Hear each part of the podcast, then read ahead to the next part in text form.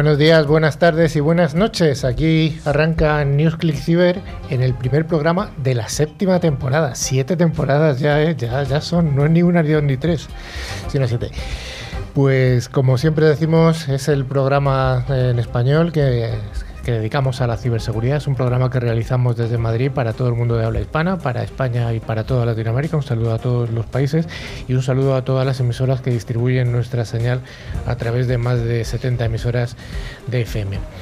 Desde el año ya de 2018 ofrecemos un programa semanal en el que profesionales del sector acercamos la realidad desde distintos puntos de vista. En el equipo del programa están representados desde CISOs, hackers, eh, personas del entorno universitario, muy, muy, muy, muy mezcladito. El equipo de hoy está formado, empezando por mi extrema derecha, hoy tenemos a Carlos Valerdi. Hola. ¿Qué tal? Buenas tardes, Carlos, y a todo el equipo, ¿cómo están? Yo creo que bien, yo estoy muy moreno, ¿eh? Sí, sí, yo también. a mi derecha tengo a doña Patri, ¿qué tal? Hola Carlos, hola a todos, pues encantada de estar aquí en el estudio, además que llevaba muchísimo tiempo sin, sin venir y yo ya menos morena porque hace ya más de 15 días que volví de vacaciones, así que se va perdiendo. Se va perdiendo, pero todavía tienes el recuerdo, ¿no? Eso sí, eso sí, siempre queda. y tenemos al, al chico de las vacaciones perpetuas, tenemos a Joan en Palma de Mallorca. ¿Qué tal? el chico del moreno perpetuo aquí en Palma, pues bueno, saluda a todos, ¿qué tal? ¿Cómo estáis? Pues muy bien. Eh, y luego tenemos, hoy tenemos dos invitados. Eh, tenemos un invitado que va a desarrollar el monográfico porque va a hablarnos del NDR. Estamos hablando de Christian Burrow, que es el. Bueno, además tiene un, largo nombre en cuanto al perfil profesional, porque yo cada vez que me acuerdo de él es el director comercial para España, Alemania, eh, Portugal, Italia, Grecia, Polonia, no sé cuántos países me faltan, de ExtraHop, que es el líder mundial de NDR. Hola, Cristian. Sí, hola, en directo desde Alemania. Desde Frankfurt. hola, Frankfurt, sí, sí, sí. Afortunadamente ha hecho un curso de español de una semana y ya veréis qué, progresos ha tenido. Sí, sí, uno rapidito, el curso con pelo rizado, sí, funcionó muy bien. Bueno, luego me, nos das la, la pauta para aprender otros idiomas los demás, que nos cuesta un poco. Y tenemos aquí en el estudio, a mi centro izquierda, a Manuel Beltrán, que es el CISO de, un, de una organización eh, médica que se llama Hermanas Hospitalarias. Hola, Manuel. Buenas tardes, Carlos. Buenas tardes, compañeros. Un placer estar aquí con vosotros compartiendo estudio. Y sí, eh, aquí estamos para eh, enseñaros quién es Hermanas Hospitalarias, mi labor como CISO y las preguntas que me queréis hacer, por supuesto. Pues muchas gracias. Finalmente tenemos al otro lado de la pecera a Javi, el mago de los potenciómetros, el pulpo de las teclas. Hola Javi. Hola Carlos, hola equipo. Encantado de estar aquí otra vez, otra temporada más. Así que vamos a darlo todo, ¿eh? Vamos a darlo todo. ¿Tienes alguna novedad familiar en tu, en tu casa? Eh, ¿Te refieres a mi nuevo perrete? Sí, ah, a Chloe, a quien mando un lametón desde aquí. un lametón para Chloe. Finalmente estoy yo, Carlos Lillo, y os proponemos que nos acompañéis durante los cincuenta y tantos minutos que nos llegan. Bueno, y durante toda la semana nos podéis seguir a través de las redes sociales o de nuestro email info.clickciber.com. Además, tenemos una web con interesantes contenidos, clickciber.com. También os recordamos que podéis acceder a todos los programas anteriores a través de nuestros podcasts disponibles en Spotify, Evox, TuneIn o cualquier otra plataforma. Para ello solo tenéis que buscar la palabra clave ClickCiber. Patrick, ¿qué vamos a tener en el programa de hoy? Pues hoy empezamos con nuestra tradicional sección de noticias, a ver qué ha pasado eh, con los ciberdelincuentes este verano. Después tendremos nuestra ciberpíldora sobre la revolución de la computación cuántica. Luego tendremos el, monográfico donde contaremos con Cristian Buró de Strajot para hablarnos de NDR. Y por último, la entrevista a Manuel Beltrán, CISO de Hermanas Hospitalarias. Pues vamos a ver si son de verdad tantas noticias que han estado de vacaciones los ciberdelincuentes.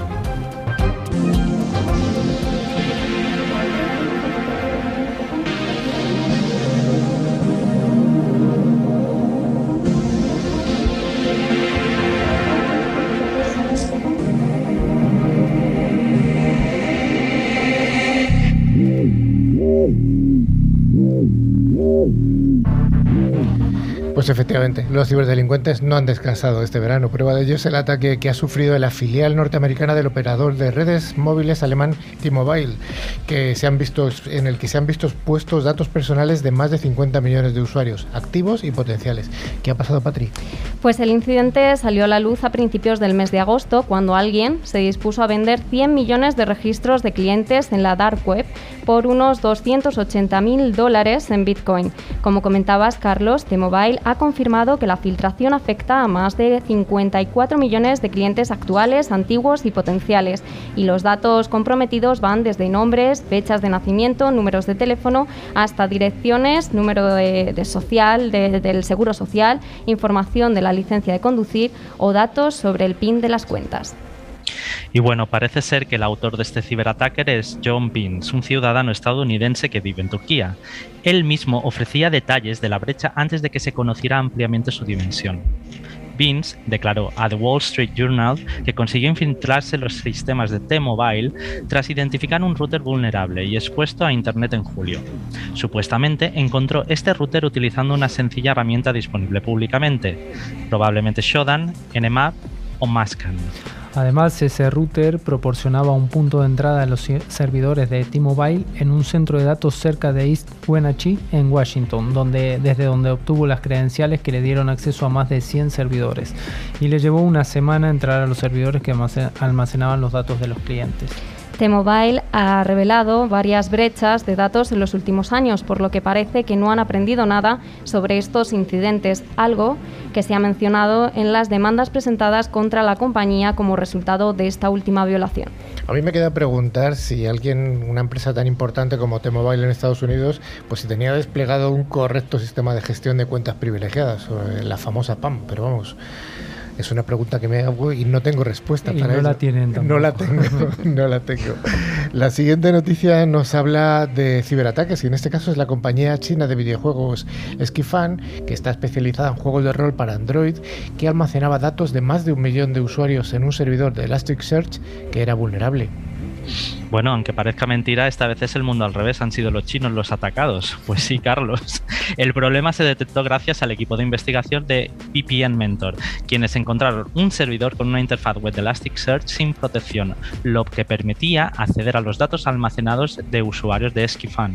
En total son 134 gigabytes de datos, unos 365,6 millones de registros y se calcula que el número de personas expuestas potencialmente supera el millón basado en la descarga de los juegos en Android.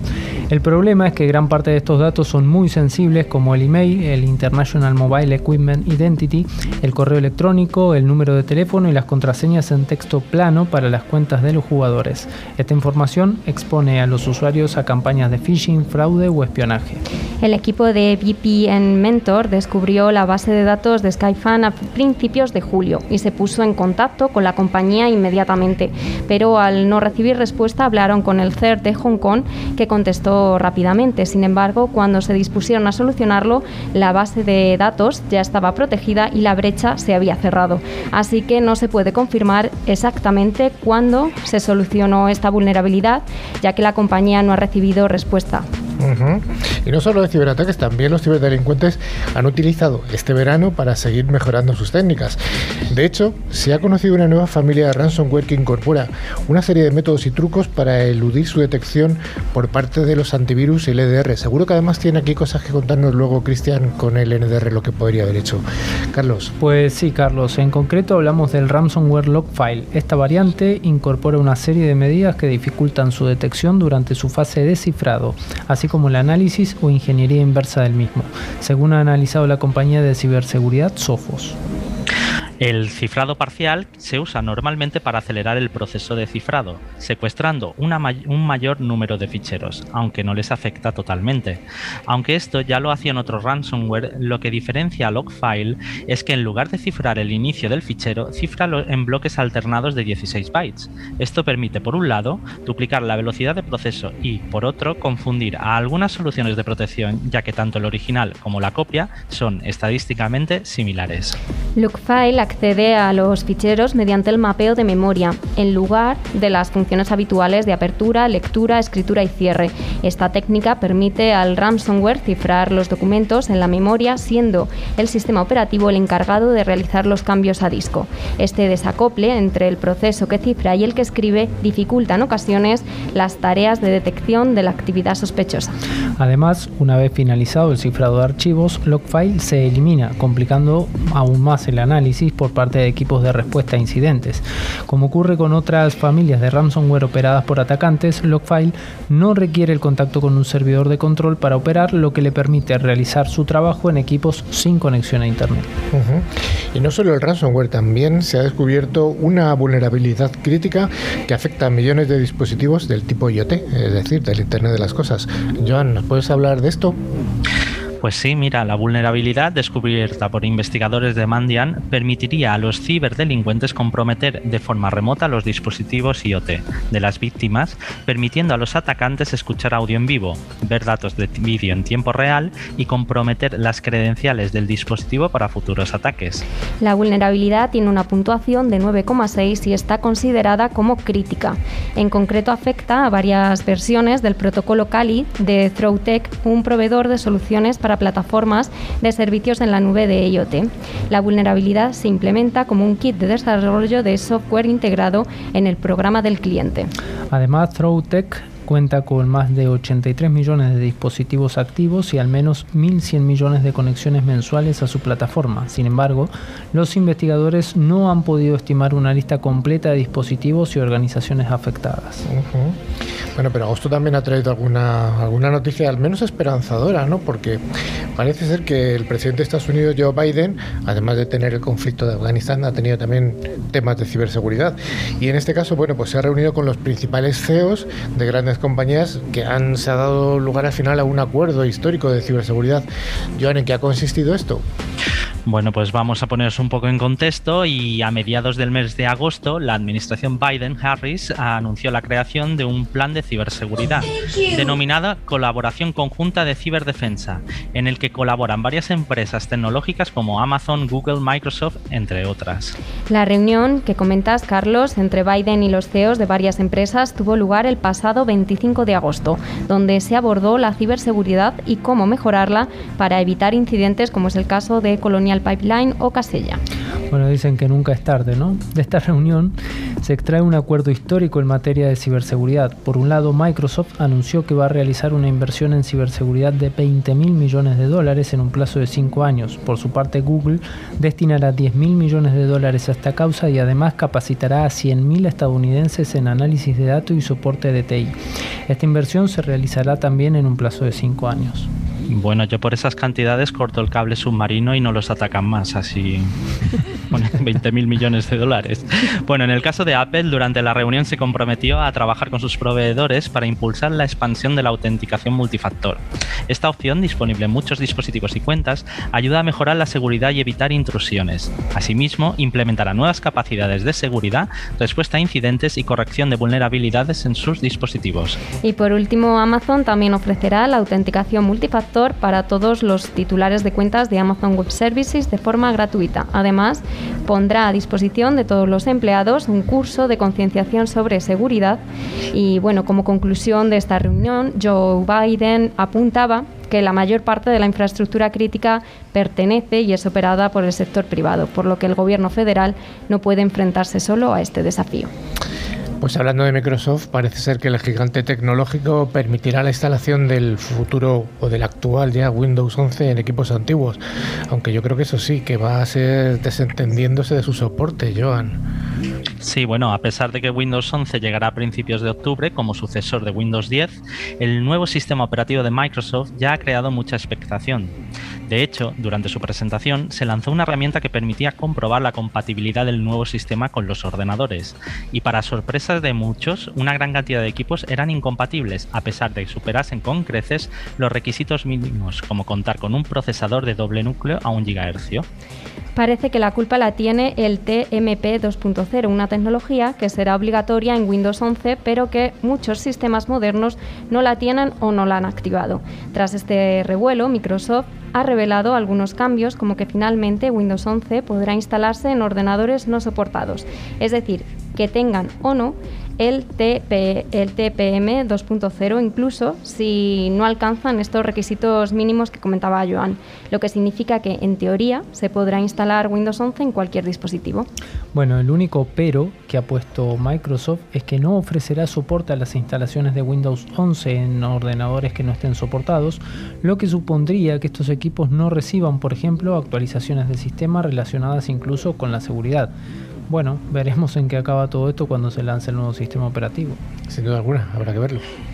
Ya hemos hablado en otros programas anteriores sobre las criptomonedas, ese medio digital que, de intercambio que utiliza métodos criptográficos para asegurar las transacciones financieras, controlar la creación de nuevas unidades y también para verificar la transferencia de activos. Pues bien, ahora se han detectado un timo relacionado con falsos influencers que fomentan la inversión de esta moneda digital.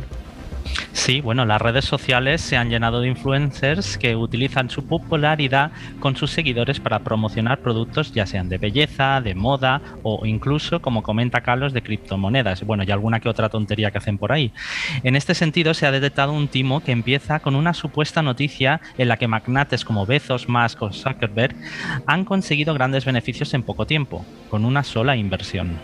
Para ser más creíbles, los falsos influencers comparten estas publicaciones desde su cuenta personal, en las que incluso explican su propia experiencia y sus ganancias, poniendo la miel en los labios a sus seguidores y provocando que alguno caiga en la trampa. El objetivo de estas campañas es robar dinero o los datos a miles de usuarios. Bueno, a tener mucho cuidado con mensajes como empecé invirtiendo 200 euros y en dos días he conseguido 800 porque son engañosos. Además, no solo hay que tener cuidado con estos mensajes, sino también con otros habituales en las redes como consigue un iPad, un iPhone o incluso accede a una super oferta de trabajo. Hay que desconfiar de todo lo que suene demasiado bien para ser cierto, porque los ciberdelincuentes siempre encuentran nuevos cebos para realizar sus estafas. Siempre se, siempre se alude a la avaricia. Oye, vamos a terminar con una noticia que parece que está sacada de una película futurista, ya que está en funcionamiento el primer abogado robot del mundo. Sí, así es, Carlos. Se trata de un programa automatizado que ayuda a los consumidores a defender sus derechos y a redactar cartas legales. El robot es un invento de Do Not Pay, un portal web creado en un primer momento para reclamar multas de parking en juicios a pequeña escala. El éxito de este portal llevó a sus creadores a concebir en 2016 un chatbot, es decir, un programa capaz de hablar con los usuarios, generar recursos y responder a las preguntas de los clientes como si fuese un abogado real de carne y hueso. Bueno, después de estos años implementando nuevas funcionalidades, ahora se ha hecho popular tras aparecer en Reddit, un sitio web de marcadores sociales y agregador de noticias donde los usuarios pueden añadir textos, imágenes, videos o enlaces. De hecho, más de 50.000 personas ya han utilizado sus servicios. Bueno, Joan, danos luz. Eh, ¿Cómo funciona este robot? Bueno, primero hay que decir abogado y después solo es necesario decirle al chatbot cuál es tu problema o cómo apelar ante cualquier caso y el robot te sugiere cómo redactar cartas legales y cuál cree que es el mejor lenguaje legal para usar. Uno de los casos más recientes en los que ha participado este robot ha sido la quiebra de la cadena de gimnasios 24 Hours Fitness, donde más de mil usuarios enviaron solicitudes de cancelación a través de Do Not Pay en un solo día. El coste de su servicio es de 3 euros al mes por usuario. Esta noticia no va a poner muy contento a mi padre que está estudiando abogacía. el robot abogado ya se utiliza en Reino Unido y Estados Unidos y su valoración ha alcanzado los 70 millones de euros. Esperemos que algún día llegue también a los países de habla hispana para que nos pueda ayudar en esas tareitas legales. Sí, uy, qué ganas que tengo. Y para ahorrarnos dinerito, ¿no? Pero tu padre se quedaría sin trabajo, entonces. No, no, yo, yo voy a, a tope con mi padre. bueno, pues hasta aquí las noticias en las que hemos tenido ciberdelincuentes que no han parado en y hasta una noticia curiosa. La ciberseguridad es uno de los sectores más pujantes de las tecnologías de la información. Si te interesa estar al día de los ciberataques y de cómo defendernos, escucha cada semana a Carlos Lillo y su equipo de expertos en NewsClick Ciber.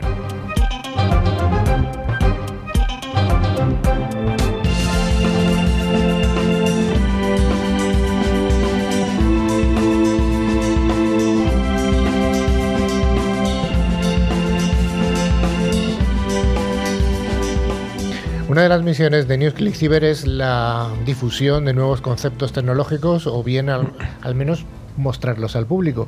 Y vamos a hablar de una cosa que, el título me parece, Carlos, y te miro a ti, que eres el que ha propuesto esta ciberpíldora, más que sugerente. Estamos hablando de la revolución de la computación cuántica. Así es. Esto sueltas, lo sueltas así, quedas como un rey. Sí, sí, bueno, vamos a hablar un poquito de esto. A ver, en los últimos años hemos escuchado hablar mucho sobre la computación cuántica, inclusive en la pandemia más de una vez hemos escuchado hablar de estas supercomputadoras y su afán por encontrar la fórmula de las vacunas. Grandes compañías como IBM, Microsoft, Intel o Google están trabajando con cierto recaudo en esta tecnología, pero vamos a profundizar un poquito más en qué es la, la computación cuántica, Sí, bueno, no tenemos que pensar en Matrix porque si pensamos en eso seguro que no acertamos. Bueno, es una tecnología totalmente disruptiva y un avance en el cómputo y procesamiento informático como nunca se había visto. No es solamente una versión mejorada del típico ordenador que todos conocemos, es un cambio en el paradigma que nos lleva de lo tradicional a trabajar con qubits y mecánica cuántica en lugar del clásico bit. Pero hagamos un poco de historia, Carlos. Bueno, a principios del siglo pasado, dos señores de los que más de uno ha escuchado hablar alguna vez, Planck y Einstein, postularon una interesante teoría sobre la luz y su propagación, que decía que la luz no es una onda continua, sino que está dividida en diminutos paquetes a los que llamamos cuantos. Esto, que parece simple, servía para resolver un problema llamado catástrofe ultravioleta. Con el paso de los años, otros físicos y estudiosos llegaron a ciertas conclusiones sorprendentes sobre la materia, de las cuales a nosotros nos interesan dos, Joan, la superposición de estados y el entrelazamiento. Bueno, y el gato de Schrödinger también nos interesa a todos. pensemos, bueno, pensemos cómo funciona un ordenador clásico. Pues la mínima unidad de información es el bit, el cual se puede presentar en solo dos estados, o el 0 o el 1, pasa corriente o no pasa corriente. Y bueno, a partir de ahora podemos realizar varias operaciones como son los AND, OR o NOT. Si ahora agrupamos n bits, eh, podemos representar números y realizar distintas operaciones, pero con ciertas limitaciones, ya que solo podremos representar 2 elevado a n posibilidades de estado y en ese caso, bueno, en el caso de querer cambiar una x cantidad de bits, debemos realizar la misma cantidad de operaciones de los bits que queremos cambiar. Ahora sí, volvamos al tema de la superposición y el entrelazamiento. Estas características nos permiten reducir esas limitaciones de las que hablaba Joan, ya que la superposición nos permite almacenar mucho más que solo 2 a la n estados distintos con n bits cuánticos o qubits, y con el entrelazamiento mantiene fijas ciertas relaciones entre los qubits, de forma que estas operaciones en un qubit afectan forzosamente al resto. Esto, si bien a primeras luces parece una bendición, la realidad es que también es un problema. En 1973, Alexander Holevo demostró que aunque tengamos muchos más estados en la práctica, solo podemos leer 2 a la n estados distintos. Ahora bien, contanos, Joan, ¿cuál es el estado del arte en todo esto? Bueno, pues ahora mismo eh, el estado es porque por el momento este tipo de computación está en pleno desarrollo y no tiene demasiada aplicación, o, bueno, o no está demasiado extendida en el mundo real, aunque ya se está aplicando, como decíamos, por ejemplo, para el D más D más I, eh, con las vacunas de la COVID-19, que se utilizaron, bueno, o que utilizaron las computadoras cuánticas de IBM para la búsqueda de variantes y posibilidades de cura para estas enfermedades, combinándolo, eso sí, con inteligencia artificial. Otras de las muchas aplicaciones de la computación cuántica las vamos a encontrar en las finanzas, mejorando los sistemas de detección de fraudes, la ciberseguridad, lo cual mejora significativamente la encriptación de datos con el sistema Quantum Key Distribution, que se basa en el envío de información sensible a través de señales luminosas para detectar intromisiones en los sistemas.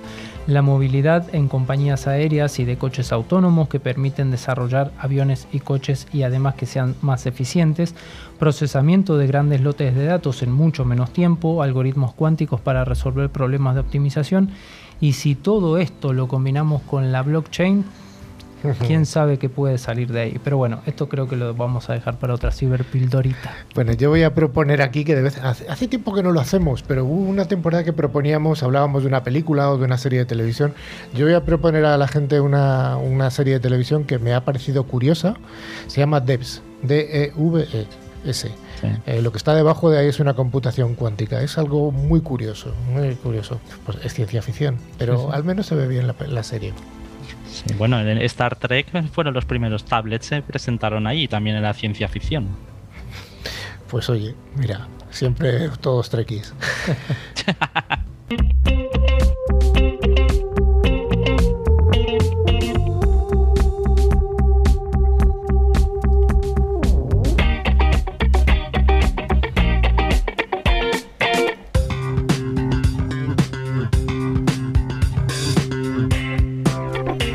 Pues nos vamos con el monográfico que como siempre es ofrecido por ForcePoint, que es un fabricante líder en soluciones convergentes con un amplio catálogo de soluciones de ciberseguridad.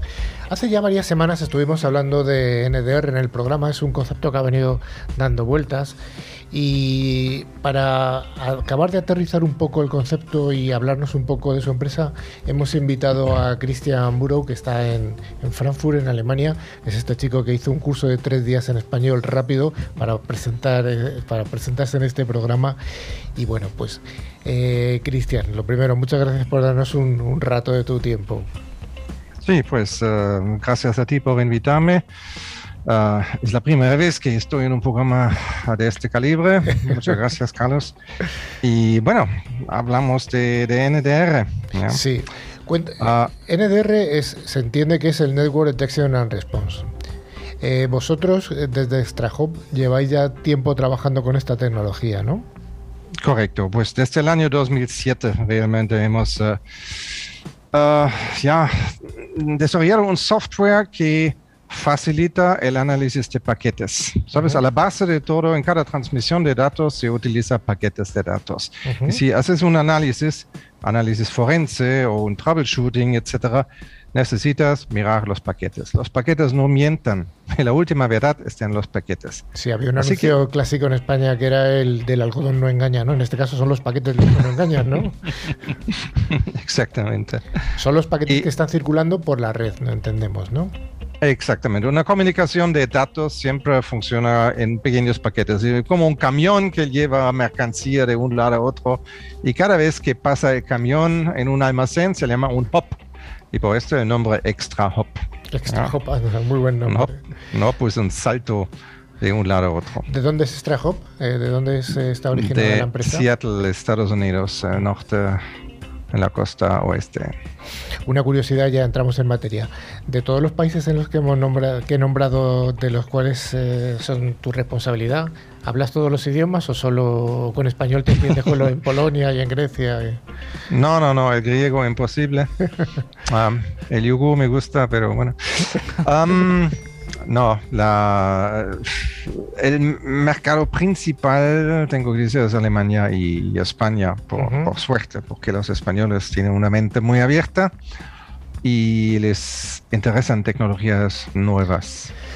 Durante una de las, de las, noticias que hemos desarrollado se hablaba de que había un ransomware que no era capaz de detectarse por los EDRs y por los SIEMs. Eh, ¿Qué podría aportar una tecnología como StraHop de un NDR que está mm, viendo o bebiendo todo el tráfico que está circulando por la red? ¿Cómo podría ayudar aquí? Pues es, exactamente esto, es, llenando el, vacío entre los CIEMs y los EDRs. Los CIEMs analizan log files. Los log files están generados por los servidores, los equipos eh, que están en la infraestructura y los EDR son agentes de software que hay que instalar en los servidores y en los endpoints. Pero aún así, ah, en una red, en una infraestructura, hay muchísimo más que solamente servidores y, endpoints. No todos tienen un agente instalado, no todos de estos ah, dispositivos en la red producen log files. Así que hay una parte que se queda completamente ciego. Todos los sistemas IoT no suelen producir log files. No se puede poner a gente, cámaras IP, termostatos IP. Hay un montón de, equipos eh, IoT o OT en cualquier empresa y hemos visto casos que una cámara IP de repente abre un servidor FTP, un servidor web, escanea la red, envía datos a, a, Taiwán o a Rusia y todo este tipo de, actividades no se puede detectar con log files ni con una EDR porque no pasa por ninguna gente. Y lo que pasa en estas empresas, en todas las empresas, es esta falta de visibilidad. No tienen y saben que no lo saben, que no tienen visibilidad, no saben qué pasa en su red. No saben qué pasa en su Tienen un hacker dentro, alguien 203 días es la media para detectar una amenaza dentro de una infraestructura grande.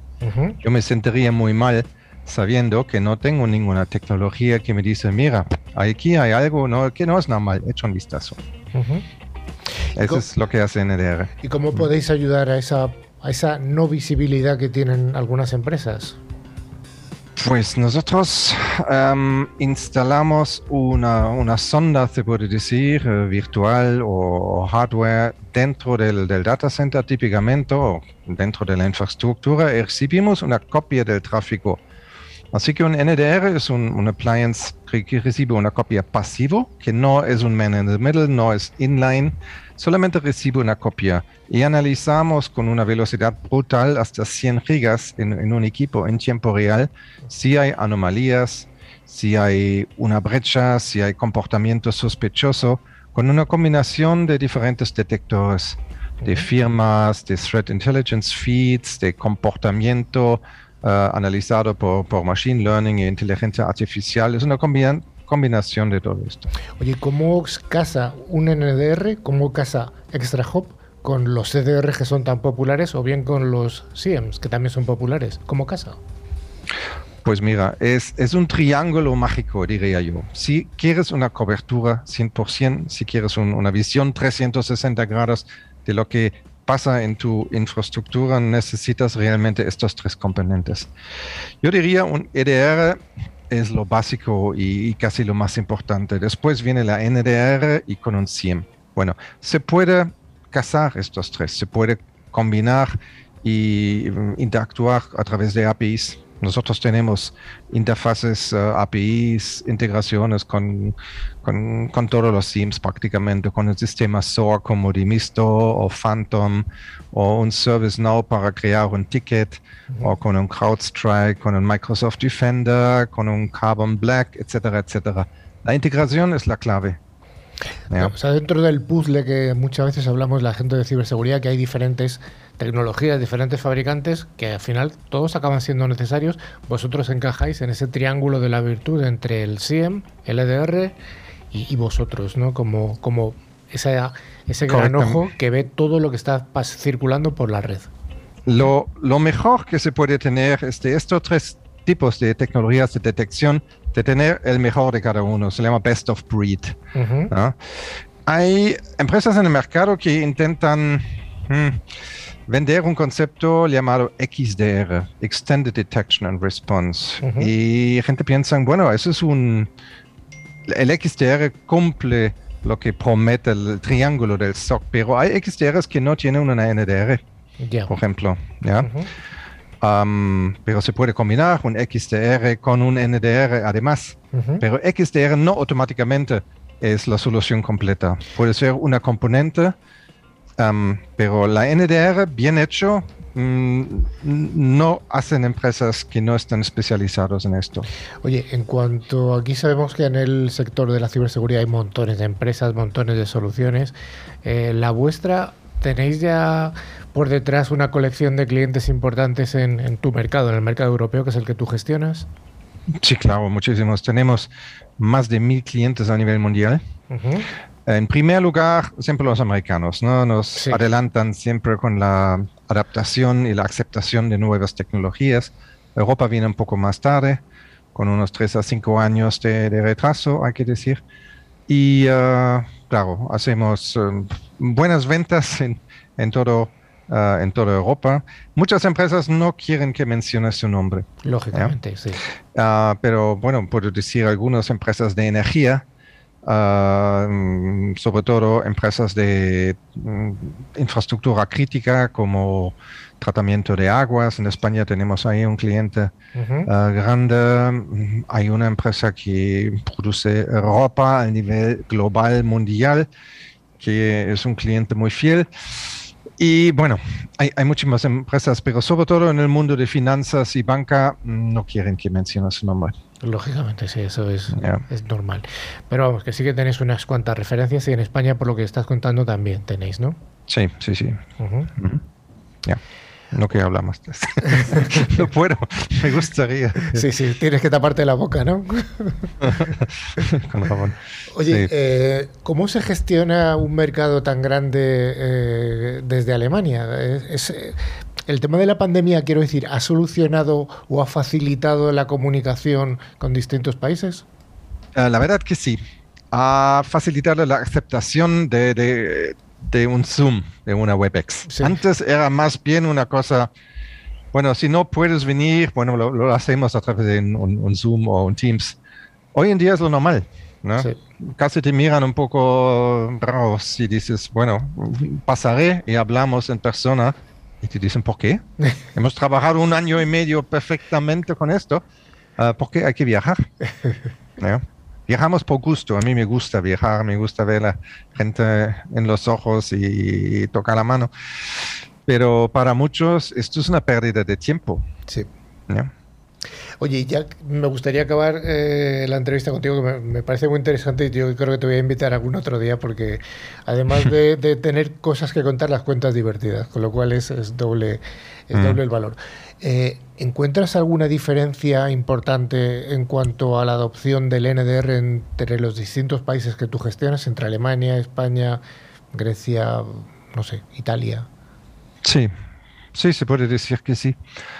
Ah, el mercado más difícil para mí eh, son los alemanes, porque no es por nada no. que le llaman las cabezas cuadradas. Am, ah, y es verdad.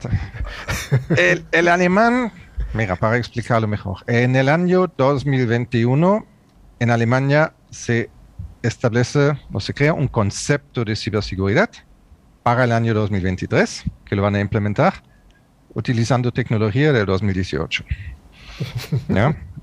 Esto lo describe. Son, no toques un sistema que funcionan. Están con tecnología muy antigua, no saltan ¿no? a lo, lo último, a lo más novedoso. Primero tienes que probar que esta tecnología sigue siendo, digamos, no solamente una, una moda, que es una, una tecnología que se mantiene. A mí me dijo claramente las- una empresa de, de- de- una aseguradora, la más grande de Europa, mira, vuelven dos años, si todavía estáis en el mercado, hablaremos. Pero sois demasiado nuevos, no nos costaría meternos en tecnología tan novedosa. Ya, ya. Es- Esto es Alemania, pues en España y en, en países del sur en general hay más, mm, más interés. ¿ya? ¿Tienes algo nuevo? Pues me interesa, me gustaría saberlo. Al menos Empresa ¿no? más grande, más complicado. Si hablamos con un, un- un- el banco número uno en España, por ejemplo, ahí son procesos más lentos, hay muchas jerarquías también que hay que pasar Sí. hasta que se apruebe un proyecto.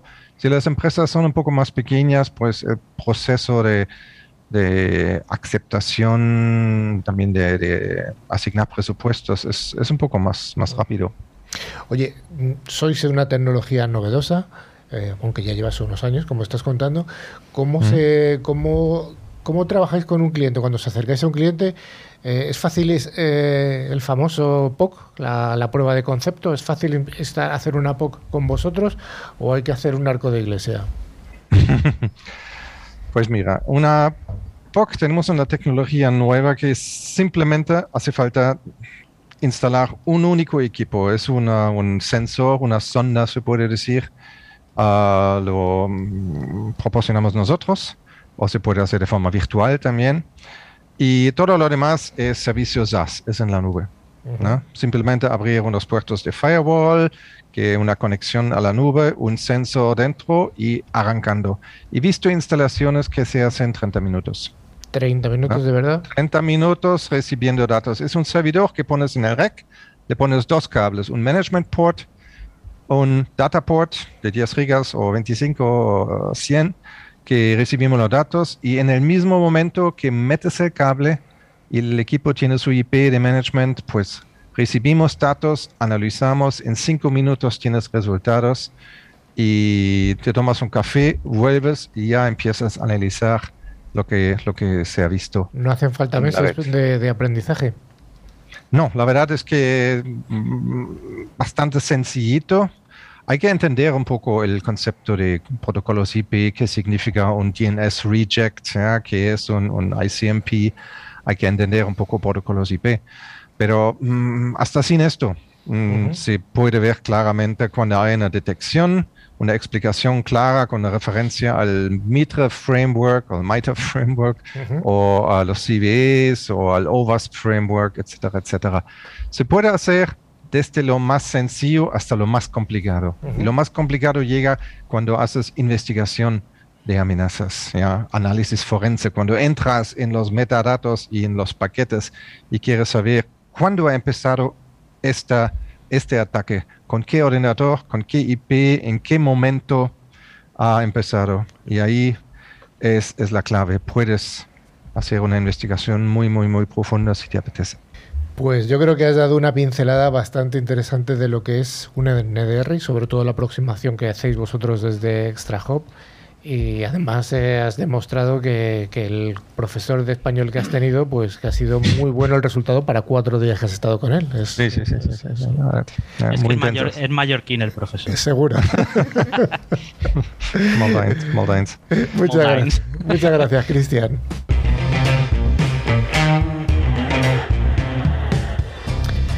Pues como comentábamos al principio, está con nosotros Manuel Beltrán, que es el CISO de Hermanas Hospitalarias. Hola Manuel. ¿Qué tal Carlos? ¿Cómo estás? ¿Qué es Hermanas Hospitalarias?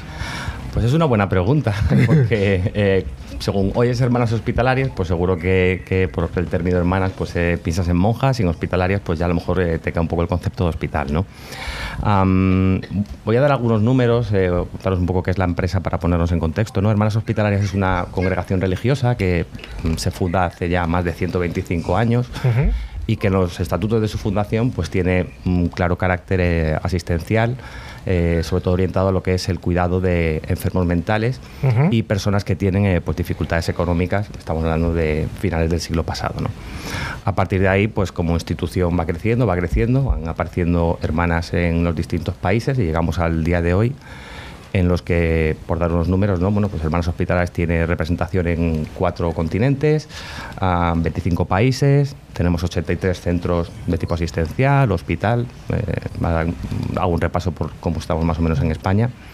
En España tenemos 19 centros asistenciales, que para nosotros son centros de salud mental como tal, mm, hospitales de, que tienen enfermos mm, desde crónicos, personas que llevan mucho tiempo eh, ingresadas porque son, digamos, eh, pacientes psiquiátricos de un carácter agudo, hasta personas bueno, pues que van diariamente a que un terapeuta pues, hable con ellos o un psicólogo. ¿no?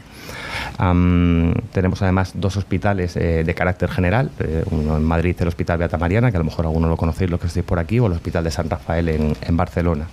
Además tenemos dos fundaciones y una de ellas, eh, o una adicional, se dedica a temas de investigación de forma general. Tenemos seis líneas de actividad, eh, la principal es la salud mental, pero bueno, tenemos psicogeriatría, tenemos psiquiatría y salud mental, discapacidad, daño cerebral, cuidados paliativos y los hospitales generales que os he mencionado. Por daros unos números más de 2019 que 2020, porque con el tema de la pandemia los, datos de 2020 pues, pueden estar un poquito uh, desvirtuados, ¿no? Digamos que tenemos unas 8.060 camas disponibles para, para pacientes de todo tipo. Mm, en 2019 se atendieron 270.000 personas en nuestros centros asistenciales y como dato, pues el año pasado por nuestros centros eh, fueron tratados unas 3.164 personas de, de COVID, eh, de, las cuales por, más de un 90 y pico por ciento pues, se curaron de forma, de forma aceptable. Bueno, ¿cuántos eh, colegas dentro de Hermanas Hospitalarias, cuántos trabajadores hay ahora mismo aproximadamente? Sí, en, en, España tenemos unos, unos 8.000, 7.000 y pico más o menos de lo que es la media diaria. Date cuenta que todo lo que es el sector salud pues tiene mucha rotación, tiene mucho turno tiene mucho, mucha vacación en verano eh, y bueno, pero más o menos la cifra puede andar en, 8.000 trabajadores. 8.000 trabajadores, es una gran empresa, ¿eh? Es una empresa grande, es sí. Una empresa muy grande. grande, sí, sí, sí, sí.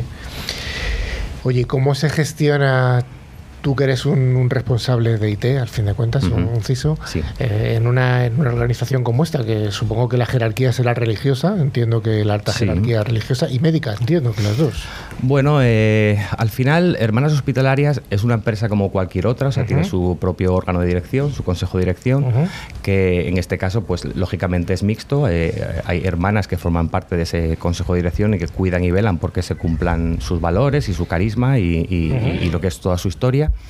pero también se apoyan en profesionales, eh, dirección, una dirección médica, una dirección asistencial, una dirección de sistemas, una dirección de recursos humanos, que son personas que no son, digamos, eh, hermanas o personal de carácter religioso, pero que eh, bueno, pues están allí dirigiendo el barco, por decirlo de alguna forma. ¿Y el, el barco que llevas tú, tu, barquita, la barquita de la seguridad o la ciberseguridad, qué tal está de bien vista o mal vista? ¿Sois facilitadores o sois los que ponen pegas?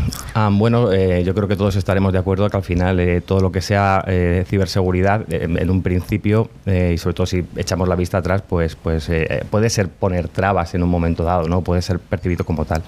Afortunadamente nosotros la ciberseguridad la llevamos tratando ya varios años, no, no nos hemos subido, eh, digamos, a la, mola, a la moda de la última ola de, ataques y demás, sino que ya llevamos años trabajando, trabajando en ella.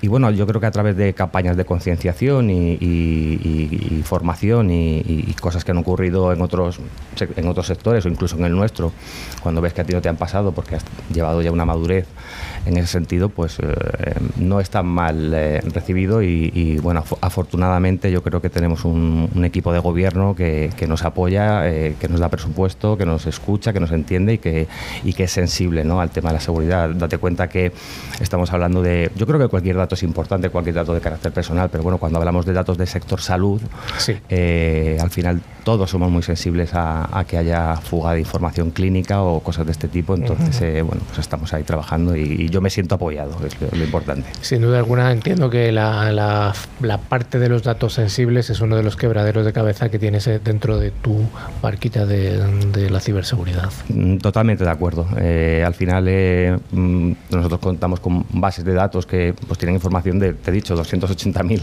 pacientes atendidos el año pasado, pues imagínate la cantidad de información que eso genera, ¿no? proteger proteger no, no, no, los datos, ¿no? sino la privacidad de las personas, pues es fundamental y es, digamos, mi, mi mayor preocupación al final, ¿no? También te preocupa la disponibilidad, lógicamente, y otra serie de cosas, pero sobre todo que no haya fugas de información para nosotros es, básico.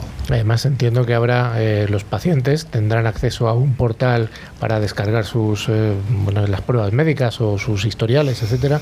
Entiendo que esa parte también es sensible desde el punto de vista tuyo de ciberseguridad, ¿no? Mm, sí, Mm, lo que pasa que nosotros, digamos, no eh, somos un poco alemanes, ¿no? Decía, decía antes el compañero Cristian, ¿no? Eh, en ese sentido, todavía no hemos evolucionado a un sistema que permita a una persona desde su casa o desde el móvil con alguna aplicación, como sí que hacen otros, otras empresas del sector, eh, a una descarga de, de, sus datos, porque algunas soluciones que hemos analizado o, entendiendo cómo está ahora mismo todo lo que tiene que ver con, con la ciberseguridad del sector, creemos que, que, bueno, que si alguien necesita su historia clínica puede pasar por cualquiera de nuestros centros y y, lógicamente se la facilitamos porque es su derecho. ¿no? Pero quitando pruebas muy concretas, eh, una analítica, por ejemplo, en alguno de los hospitales, no hay una apertura de, o, no se facilita el acceso a esa información precisamente protegiendo la, la, privacidad de las personas. Oye, ¿hay alguna diferencia entre vosotros que dices que estáis especializados sobre todo en salud mental, con otros eh, entornos hospitalarios más generalistas? Hombre, eh, lo que se refiere a la salud mental, al final eh, lo que puede diferenciar a manos hospitalarias de, otros, de, otras em, empresas, no lo voy a llamar competencia porque al final eh, todos nos dedicamos a lo mismo y lo que nos interesa es curar a las personas. ¿no? Quizás el elemento diferenciador pueda ser que, bueno, Hermanas trabaja mucho en temas de bioética, hay una especial sensibilidad por la atención al paciente, hay algunas líneas que a lo mejor en, en, otros, en otras soluciones eh, no te encuentras, como puede ser una pastoral, un voluntariado, ¿no? pues al final hay un carisma, vamos a decir, religioso al que tú puedes optar o no, eh, lógicamente ya depende de la persona, pero sí que eh, se puede percibir esa sensibilidad eh, a la hora de tratar a muchos pacientes. Otra de las cosas que hemos sacado en el programa es hablar de IoT. IoT entiendo que cada vez está más extendido en el entorno médico porque cada vez hay más dispositivos que están conectados a la red. ¿Esta es una realidad o es todavía algo a desarrollar? Para nosotros es un área eh, que está completamente por desarrollar, ¿no? precisamente porque alguna vez que hemos analizado soluciones de, IoT o de OT, eh, nos encontramos con que los propios proveedores no son capaces de garantizarte eh, unos mínimos de seguridad que nosotros ya exigimos como estándar a la hora de implantar ciertas cosas. ¿no? Pues imaginaros, por ejemplo, que, que, una empresa te quiere montar, por decir algo muy sencillo, ¿no? pues un sistema de cámaras que hablábamos antes. ¿no? bueno, vienes con un estudio de seguridad, cómo has implantado esto en, otros sitios, eh, tienes un sistema remoto que monitorice pues que el firmware está actualizado, qué tales puertos no están abiertos, podemos nosotros con nuestros sistemas de detección de vulnerabilidades analizar esa red y te encuentras muchas pegas. Entonces, por experiencia, muchas veces nos vamos a soluciones que están muy estandarizadas y a veces que son incluso analógicas, ¿no? Que no han dado el salto a, tener, a tener una IP.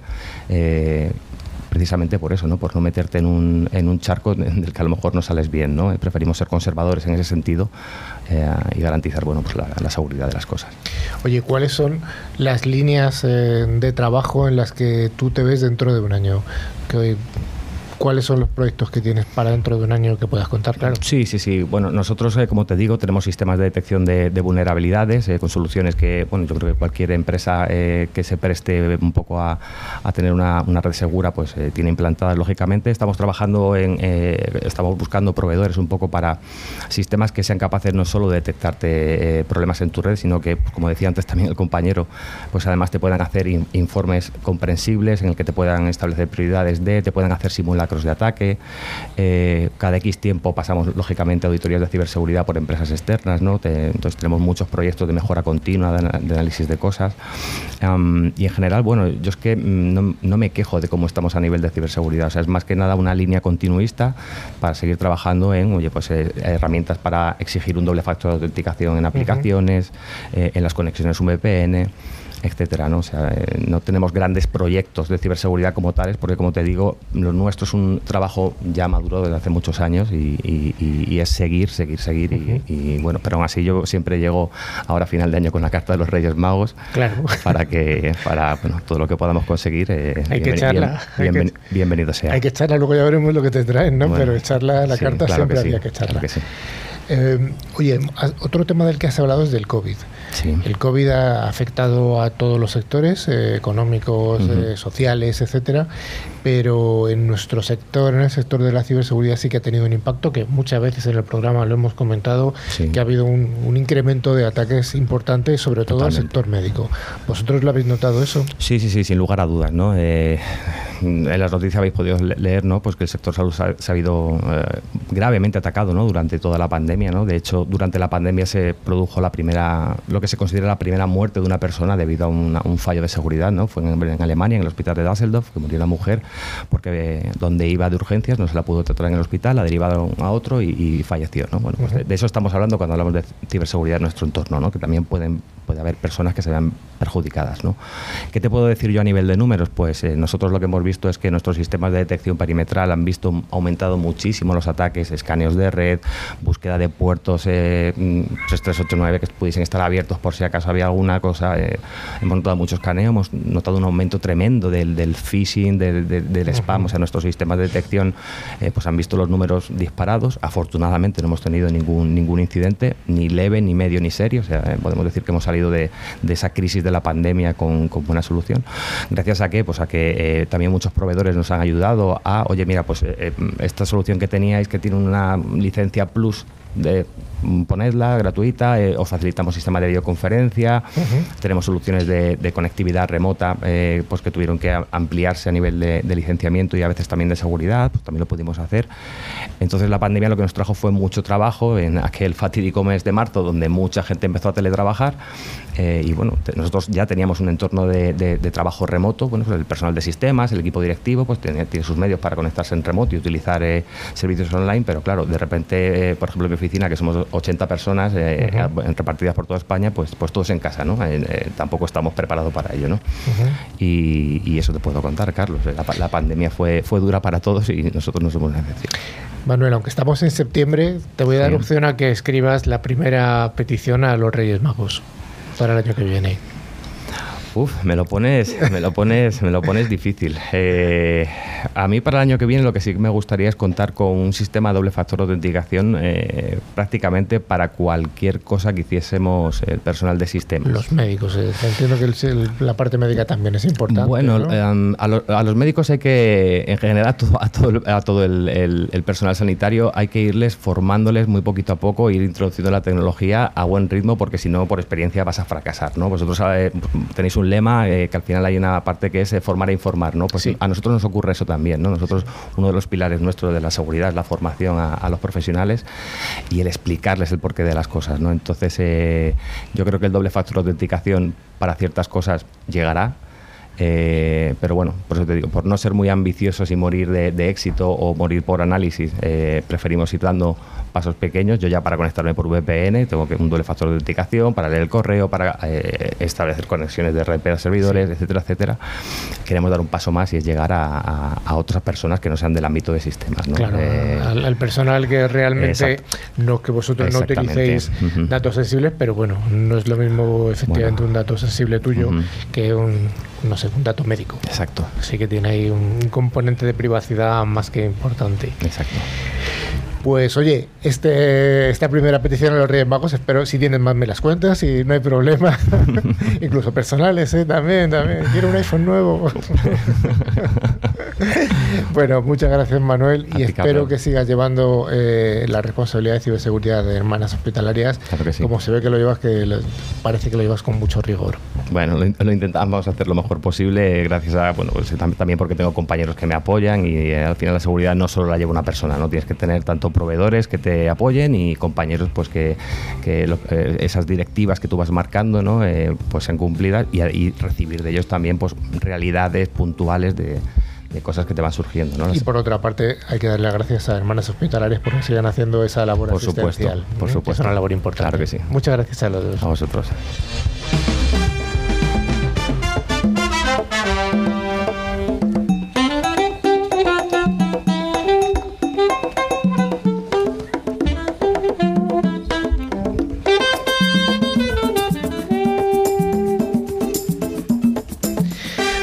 Como cada semana Tren Micro nos trae esta sección en la que nos facilita los premios de dos licencias anuales de antivirus con calidad profesional, válidas cada una para un año y para tres dispositivos como Mac, un PC, un tablet, etcétera.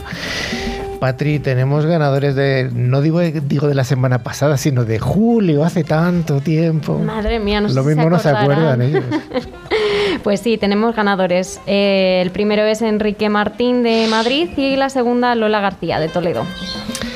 Pues enhorabuena a los premiados. Eh, don Carlos, te toca a ti la pregunta. Te la toca a mí, me toca, a ti. ¿Fácil o difícil? muy fácil. Venga. Muy fácil.